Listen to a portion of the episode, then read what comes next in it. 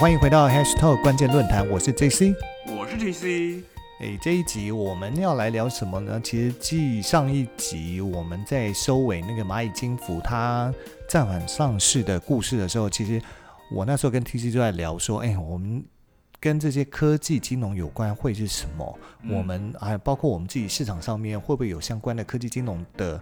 一些故事或者是话题可以来讨论？其实我们两个很快都同时想到，就是所谓的纯网银这件事情。那我觉得。其实，在讲纯网银之前，我们甚至可以来讲的就是所谓的呃网络，呃不是网络，就是一般传统银行的数位金融服务这件事情。那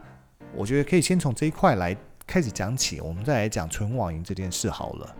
那因为其实，在我们呃市场上面，在所谓的一般传统银行的数位金融做的最好，其实。呃，不外乎几间，或者是比较积极啦，就做的好又积极的，大概就是中国信托、台新银行，还有就是那个玉山，玉山，然后还有一家，还有一家，还有一家小哦永丰，永丰，对对对对，永丰是很积极啊，但不代表他做的好，应该还是以中信跟台新是领头，对，因为台新的 Richard 嘛，对，那中信本来就是它就是一直很积极在发展它的数位的 App 这一块。然后还有玉山，玉山还有类似科技什么什么部门之类的，就是大家都很积极在投资，说怎么样利用网络银行把服务提供的最完善跟最方便，让消费者就是他们的用户们最爱去使用。举例来讲，呃，像我自己是用中信嘛。呃，我也有 Richard 啦，但因为 Richard 那边我比较习惯用的是中信这一块，所以在中信上面呢，它其实就可以解决我所有的生活大小事的支付的部分。嗯，对，甚至是有一些像是呃房贷，我甚至是可以每个月固定从里面去转账房贷啦。那还有就是水电瓦斯自动扣款、公用的这些费用自动扣款，甚至是电话费、手机费等，都是从上面自动扣款，所以其实它是很方便的。对啊，那而且它又是。我其实一直以来最长期使用的一个实体银行的服务，所以 面对呃纯网银三家纯网银的来势汹汹，那相信这些传统银行他们一定也是很积极的要去做防御，所以他们也才会又切入，包括说他们同时又在 Line 的 OA 上面。各自有各自的 Live OA 去宣传，跟消费者发讯息沟通，不管是他们的各金商品，还是什么一些活动等等等联名合作活动等，他们都希望在上面能够促进消费者跟他们的接触，然后得到他们的第一手啊产品讯息，嗯，那甚至去购买他们的金融商品等等等。对，那我觉得这是在讲传统的银行的数位应用服务这一块上面可以看到那。但是我们话回来讲说，我们今天想聊的纯网银，到底大家对于纯网银的了解有多少？那我就想问 T C，你你对纯网银的想象或者是了解是什么吗？你可以分享一下吗？纯网银啊，对我的想象应该就是纯网银吧。哈，没有了。我觉得可以先让听众了解一下，就是刚刚讲到了，比如说网络银行、数位银行。还有纯网银这三个这三种的银行的模式到底差别在哪里？我可能就是很简单的跟大家呃分析一下，让大家可能比较清楚的对焦。我们等我们接下来谈的纯网银这件事情。OK 啊 OK 啊，好啊。那一般的呢，所谓我们先讲第一个网络银行，网络银行应该大家蛮熟悉的，反正就是它的基本呢就是。呃，在传统的银行，就是大家刚刚讲到那几家大家的银行，不管是国内的或者国外的这些的呃实体的这种传呃传统银行里面，有一个所谓的上网的一个呃，在网络上提供的这样子的一个业务，好，不管不管就是刚刚讲的中信啊，或是或是那个呃台新啊等等等等。反正就是以实体银行为主，然后他也给你，他也有存折哦，他但是他也有分行，你也可以去。但但是呢，有些的服务，比如说你想要上网转账啊，上网付一些呃，可能是一些生活的一些费用啊，或者转账转账给别人的话，基本上这种这样子的这个呃呃传统银行有这样子的一个呃网络的服务的话，它也可以叫做一个网络银行。那另外一个就叫做。数位银行，数位银行其实基本上跟传统银行没有太大的差别，但是数位银行基本上来说呢，它是可以，应该说它是一个数位的一个账户。那基本上呢，呃，比较好区分，可能就是它没有一个实体的这种存折。那比较代表性的，就像刚刚呃杰西提到，像 Richard 这样子的一个数位银行，它可以让你在上面呢可以做很多的事情，比如说可以买基金啊、买定存啊、申请贷款啊等等等等。它这些有点类似，就是说可以你不用去实体的这个银行里面，就可以在网络上直接开户，然后做很多实体银行可以做到的事情。但是它跟存网银的差别在于，就是说它还是有一个实体银行在那边可以呃服务你啊。那再来就是所谓的纯网银，纯网银就是最大最大的差异就是你在路上、你在街边找不到它的这个服务的据点，它基本上所有的事情都是透过网络，不管你要开户、你要去申请任何的事情，基本上都是透过网络的方式去认证你啊，去去去去确认你的这个身份啊、资料啊等等的，然后你所有的行为。你也没办法打电话，就是说，呃，我想要做一个什么样的转账，什么没没办法，就只是只是在网络上。当然了，我觉得他可能会提供一些线上的一些一对一的服务，这是 OK 的。但是基本上来说，你找不到任何一家实体的的它的实体的店面。所以这三个，这这这个就是所谓的呃网络银行、数位银行跟纯网银的差别。然后回到刚刚杰西问我的，我对纯网银的了解，基本上呢，应该也目前就是大概就是。在这个阶段，就是说，我知道它是一个没有实体通路的一个银行，然后所有的一些服务都是要透过，不管你是下载它的 App，还是它是只只只是一个这个网页版的这个银行而已，那。我觉得这个当然有些好处啦，就是可能它省了很多一些人力成本跟租店面的一个部分，然后它也许在一些交易上面的一些手续费，或者是说在交易的一些产品的上面，它可能会来相较于来有这些实体银行的的这些服务里面，可能优惠会会多很多，然后你可能可以得到更多的一些好康的东西吧，是这样吗？嗯。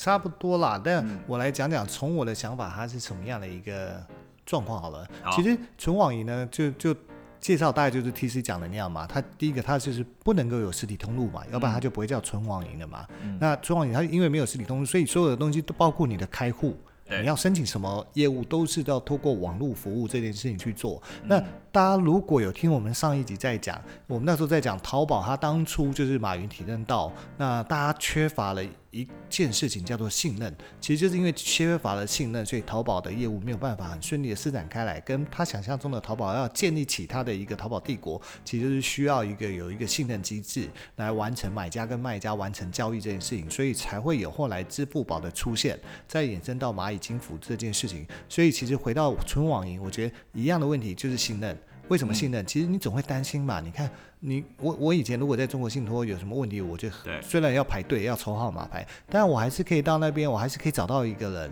那我是在现场，我才提供我的证件去办开户，还是去解决我一些什么要更换硬件的问题。可是纯网银没有人，我就是一切都发生在网络上面，所以我缺乏信任。他必须要给我一个安全感，他要给我信任感，我才有办法在网络上去开户。所以呢，第一个纯网银它就会变得很明显，它的用户一定会有区隔。那是什么意思？就是年轻人。嗯，其实讲白就是。要很熟悉跟习惯网络，就是生活一部分，一定是年轻的族群啊。嗯，那有些年长族群，他甚至到现在，虽然我们会说赖上面很多长辈图，但他们就 仅此于长辈图跟暗赞。就是长辈他们的呃，网络这样有点歧视长辈。不是不是不是，我不是歧视长辈，是说长辈在网络上面的一个行为，大部分是在这边嘛，比较单纯。对啊，他就是说告诉你，其实我还我还。身体还很健康，不用担心，所以我每天发长辈图给你。嗯，对，那我给你按赞，代表说我有关心你们这些晚辈，就是感觉在数位这个领域里面有刷存在感的。啊，类似类似，对就是话讲回来，就是说纯网银它的 TA 一定就会是年轻年轻人啊，因为他最熟悉，他最习惯，他会觉得哦 OK 啊，就纯网银它是 OK 的，是 fine 的，他不会觉得说会有很多担心点或者怎么样。可是即便是年轻族群，他也在乎你的治安这件事情。那你要能够提供给他什么样的一个治安，让他愿意说，哎，在网络上面，我直接把信用卡不不是信用卡，身份证，然后让你拍照吗？还是怎么样上传呢？那我就可以完成一个开户啊。还有就是开户跟作业时间是不是要能够缩得很短？对。如果说我网络来申请一个开户，比实体银行还要久，或甚至不要讲久了，就一样，我觉得人家都会失去耐心。对。都会觉得我都已经透过网络跟你在联络申请开户了。嗯。你一样让我完成一个开户要十分钟、十五分钟，那我怎么会想开户？所以其实之前有案例，不管是德国的存网银还是韩国的存网银，他们都创纪录。嗯，就是在几分钟，短短的几分钟内，他就完成一个开户。所以相对对于台湾有三家存网银嘛，嗯分别有乐天、将来跟 Line Bank，对，他们等于是不是在全球第一批做纯网银的这些银行，他们等于在后面，他们其实会有压力。他们就会觉得消费者会觉得说，哦，人家在几年，一九年、一八年提供的开户速度就可以这么快，那你现在都已经二零二零年，甚至是二零二零年，看起来应该不会有发生了，所以应该这这些存网银会在二零二一年才开始操作它的业务。那到时候你是不是一样可以提供更快的开户方式？嗯让我觉得除了第一个有信任，第二个节省我的时间，要不然我为什么要选你存网银？那我既然为了呃上班，就大家去上班一定就会有要开户银行嘛，因为要当做薪资户头在用。我已经有一个实体银行在那边了，那我可以用实体银行的服务就好啦。我为什么一定要存网银呢？那所以存网银它一定要有一些优势拉出来，就是刚刚讲的方便、迅速跟安全以外，嗯它到底能够结合多少生活上的支付应用？因为毕竟台湾不是中国，不像中国那么流行支付宝或微信支付，好像到哪都可以用微信支付或支付宝。你坐个啊、呃出租车也可以用微信支付，你去便利商店也可以用支付宝，就是不管你要用支付宝、微信支付，几乎是所有的消费场景你都可以使用。你甚至去一些呃，你感感受，哎，这是路边摊，或是路边摊就是做那个杂粮饼啊、卖早餐啊，你觉得这种大叔阿姨他们在做的生意，可能要用现金哦？没有，他旁边可能就直接放了一个 QR code 让你扫，哎，你扫我码，这个东西多少？呃。五块钱，直接扫码付五块、啊，收到钱就这样。人家甚至可以做到这样，就是意思就是说什么，类似我们未来走进菜市场，哎，那个呃，帮我我要买红萝卜，然后洋葱，然后还有一把葱，那这样多少钱啊？老板可能跟你说啊，这样全部算一算多少钱？八十块好了，那八十块哦，那我用那什么什么赖的存网银付款，还是将来银行的存网银付款，嗯还是我用乐天的存网银付款？然后他会跟你说哦，好，旁边 QR code 自己扫一下，对类似这样嘛，你至少要能够做到那个非常普及，你到随处是不是只有餐厅、商场可以用，是甚至是到很生活面的这些场景，巷口的欧阿米耍都可以用，买臭豆腐、买咸酥鸡都可以用。嗯。这时候我才会习惯不带钱出门啊，我才会呃把甚至是所谓的塑胶货币，我也不用带信用卡出门了，我只要带手机就好。嗯所以才会开玩笑说，在中国工作的朋友都说，哦，他们出门哦可以忘记带钱，对可是不能忘记带手机。对因为他只要有手机，他连坐出租车、吃饭、买东西，嗯全部都可以用手手机来付款。嗯可是，嗯，忘记带钱真的没什么了不起。可是如果忘记带钱，忘记带手机，他这一天真的就是只能靠出去跟同事请同事救济他过过过这一天，要不然他真的没有办法，要付钱没没钱付，那也没手机可以呃做什么微信支付或支付宝嗯支付这件事情，所以我对于存网银的期待其实就是在这一块，希望它可以走进我们真的生活场景，各种场景，嗯。就是从贵的这种呃所谓的消费场景，到便宜的在在地生活不过的消费场景，我甚至哪怕我到台东去，嗯我都可以用存网银的支付方式。为什么你要举台东啊？不，因为 你想想看嘛，就台东台东你我懂了，我懂了，但我觉得你因为你想 肯定肯定是一个度假区，太多人去啊。但我觉得我认同啦，就像你刚刚讲的，就是手机支付这一块，我觉得我那时候在上海的时候，最怕的就是手机没电，跟没有带那个充电宝，就是随身电源。我觉得这非常的可怕，所以每次手机一定要不管怎样一定要让它充到饱，不然你去哪里搭捷运、打地铁或者搭捷运吃饭，基本上做任何事情你都没有钱，因为很多地方也不收现金。对，然后但就是比如说你就会不会，你就不会记得去带现金在，就是不会带钱包，所以你根本也不用去想说，哎、我还会是不是还有现金在身上是没有的，而且你也不能提钱。嗯，没错对，所以我觉得这非常麻烦。但是你刚刚提到就是要在地生活化这件事情，而且我我我一直有个很不解的是，为什么台湾有这么多的手机支付的方式工具对，工具，然后这个到底跟到时候的纯网银这个支付，他们到底是不是可以整合，还是说可以互相的怎么讲呢？让这个支付的环境可以简单化啦。我就觉得，因为像很多地方，比如说有些接受 Line Line Pay，有些只接受 Apple Pay，跟我觉得现在好一点，就是大部分的 Pay 都可以接受。那有些又自己出了一些什么微风配、星光三月配、一堆配这些东西，但我就很不解啊，你这个配还是要绑信用卡、啊，对不对？接口。对啊，那接口，那其实现在，然后你通常你比如说那种一卡通，或是那种 iCash 二点零，然后再来就是悠游卡，嗯，悠游悠游现在也有悠游配哦，悠游配对，就是，然后台湾配，我觉得台湾配是我不针对台湾配，但我觉得台湾配真的蛮好笑的，因为台湾配有两种，一种就是你要绑定那个华南银行的，就是那个所谓绑定那个信用卡还是绑定账号吧，对不对银行然后号一一般另外一种是，呃，台湾配你可以绑定信用卡，但很多地方收台湾配的是不接受绑定信用卡的，只能绑定账户的。所以我就觉得，那你这个台湾配到底是配到哪里去？就是一点都不方便，一点都不好用啊。那我那那我就不会去想要去下载你跟使用你嘛，就就是很简单。但我觉得以相较来说，我觉得现在 Line Pay 我觉得越来越好像比较算是一个接近我们觉得说支付宝或是微信支付这样子的一个对，因为因为 Line 在台湾的市占率真的太大，就是它官方公布的数字是说有两千一百万个账号，哦所以等于是说几乎人人都会有一个自己的 Line。那所以你如果有绑定 Line Pay 的话，你相对就可以支付。可是其实我的 Line Pay 到现在都没有开通过，我没有绑过 Line Pay，所以 Line Pay 对我而言，我还是习惯用的是 Apple Pay。因为我觉得就按两下就可以付款，很方便，不用还要秀出那个八扣去扫八扣，让 POS 机扫八扣做付款这件事情。当然，我相信扫八扣也很方便啦，但就是我觉得还没有快到我手机按两下就可以跳出那个 Apple Pay，然后做验证，做我的那个生物识别系统验证以后，哎，过了可以付款，就这样，然后就付了。我觉得其实我追求就是简单、方便、快。那 Line Pay 在这一块其实它还没有做到这么的迅速、敏捷跟便利，所以一样就是我期待的未来的纯网银也是啊，或者是各种配无所谓，你哪一个配做起来，你只要能够做到这样，走进我们所有的生活场景，而且就是快方便，我觉得我就会用它。我不会非常执着一定要用 Apple Pay 不可，可是我真的觉得现在就是 Apple Pay 可以给我这种快方便，马上带走，而且我它就对只会印发票给我，多好，我还不用签单。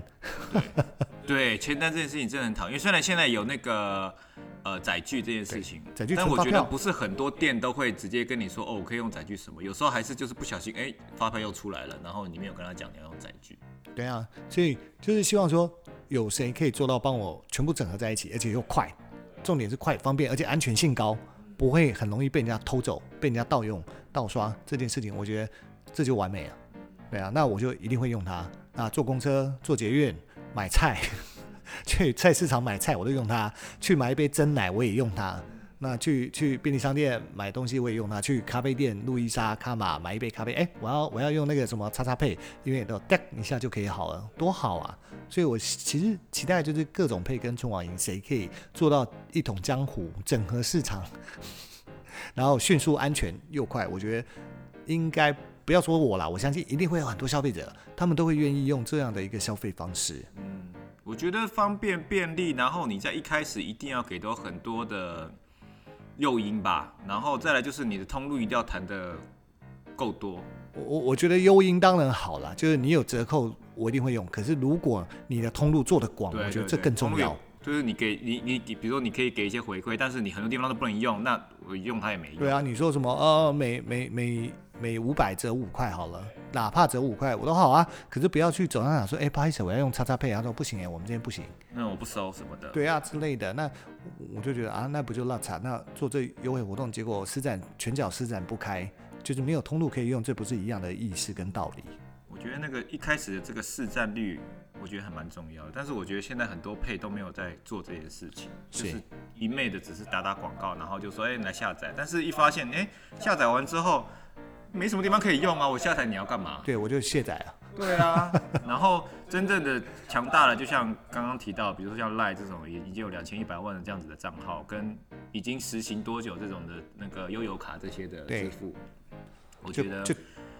嗯好像才能真的好好的生存，因为它已经这么多年来，就是在市占率上面已经已经有一定的的的成果了嘛。对啊，对啊，就这这些各种配，千万不要做到鼓励你 download，结果没想一个华丽的转身就被 remove 掉。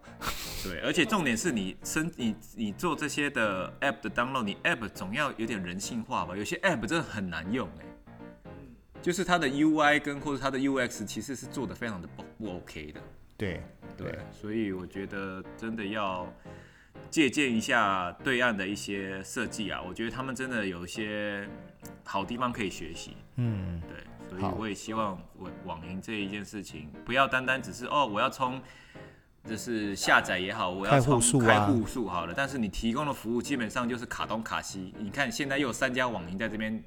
打来打去，对不对？嗯然后但你不知道，说不定又哦赖又只能做赖的这边签约的，然后那个将来又只有将来的，或甚至说那些那另外叫什么？呃，六天六天也只能做乐天的，就大家又在这边互相的争争争一个地盘。那我到底要开多少个网银？然后又又是一堆的东西在这边，又搞不清楚。嗯，好啊，那就我们就期待春网银明年开台，因为今年看起来应该是谁会赶在最后一个月，十二月、十一月开台，所以我觉得估计他们应该很有可能是明年才会开台。但我有看到说是那个金管会没有证证照还没有发下来。哦，那那那那那就更有可能明年才会开台。对啊，因为他好像是说原本呃好像是去呃今年的呃五月初好像就得到了，就是有取得就是经济部的呃设立公司的登记嘛，然后七准备原本是七月要上市，但是金管会的执照好像一直没有发下来，一直到现在都没有下文，所以可能希望明年初吧，第一季有嗯希望对啊，那就希望明年初他们拿到执照，嗯然后正式开台，那可以花一点时间赶快布局，把所有的市场通路打通，然后成为我们想要想要的那个模样。疫情虽然带来了不便，也带来给你更多机会，请你好好把握好吗？是的，好啊，那今天时间又差不多啦。下车啦，尿尿啦，睡觉啦，是啊，那就先跟大家说拜拜喽，拜拜。拜。